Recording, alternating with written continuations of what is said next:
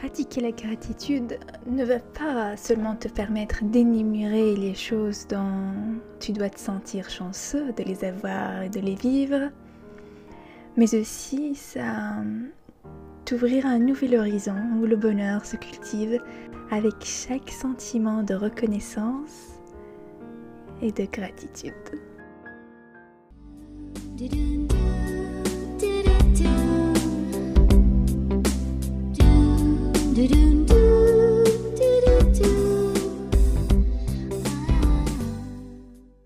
Bonjour, je suis Sarah Naïm, la créatrice du blog petiteinspiration.com.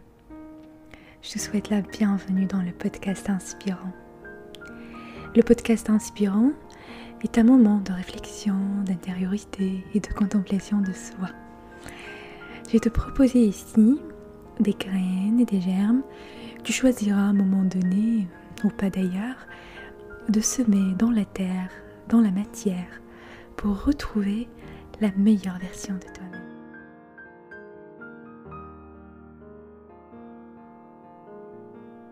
Aujourd'hui, je vais te parler de gratitude, cette sensation qu'on peut cultiver en se concentrant sur ce qu'on a déjà, au lieu de s'angoisser et de se frustrer pour ce qu'on n'en a pas.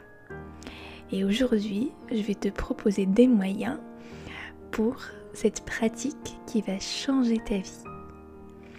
Avant de te livrer euh, quatre outils pour pratiquer la gratitude, j'aimerais te parler d'une étude décrite sur Harvard Health Publication. Il s'agit de deux psychologues, le docteur Robert Emmons de l'Université de Californie et le docteur Michael Mikoloff de l'Université de Miami ils ont effectué une grande partie des recherches sur la gratitude. Et dans une étude, ils ont demandé à tous les participants d'écrire quelques phrases chaque semaine en se concentrant sur des sujets particuliers. Un groupe était invité à écrire des choses pour lesquelles ils étaient reconnaissants pendant la semaine. Un deuxième groupe était invité à écrire sur les irritations quotidiennes ou les choses qui leur ont déplu et le troisième était invité à écrire sur les événements qui les ont touchés sans insister sur le caractère positif ou négatif.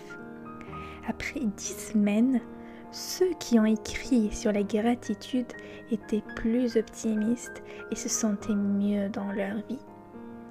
Étonnamment, ils ont également fait plus d'exercices et ont eu moins de visites chez le médecin que ceux qui se concentraient sur les sources d'aggravation.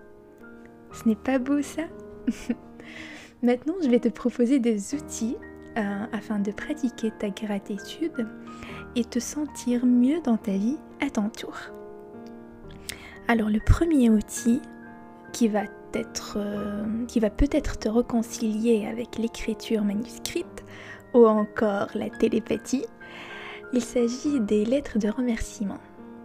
En écrivant une lettre à une personne que tu jouis par son existence et qu'elle a un impact positif dans ta vie, va non seulement nourrir cette relation et la fortifier, mais aussi va t'aider à prendre conscience de la valeur de cette personne et la joie qu'il peut t'apporter. Et par ce biais, tu vas te sentir aimé et plein de gratitude ou pleine de gratitude et d'amour. Ce message porteur de reconnaissance et de gratitude peut être parfaitement délivré par télépathie. Ah oui, alors réticent ou réticente à l'idée ou pas, essaye. Tu n'as rien à perdre, bien au contraire. le deuxième outil, c'est le journal de gratitude.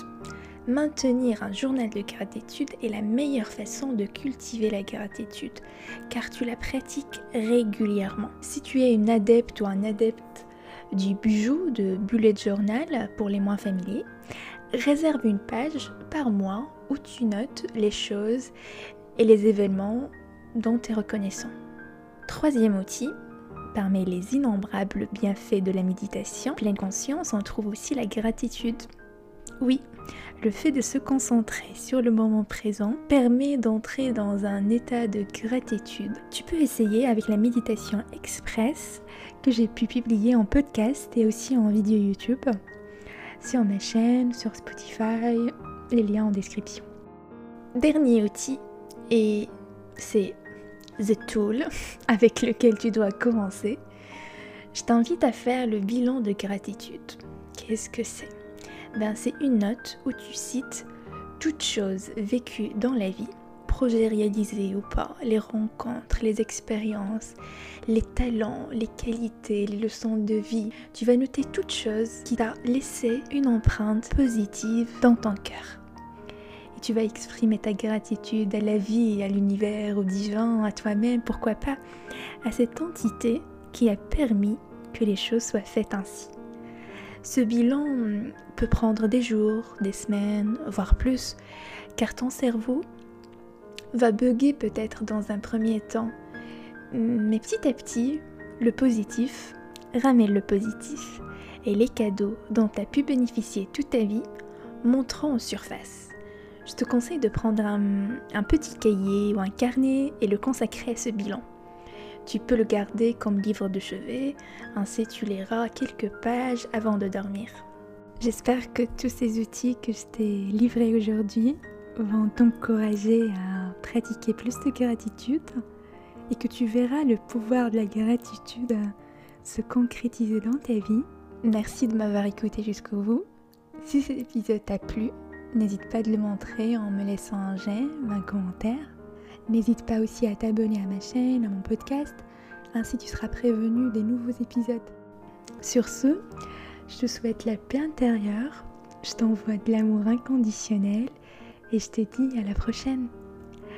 La sagesse en moi, salut la sagesse en toi, namasté.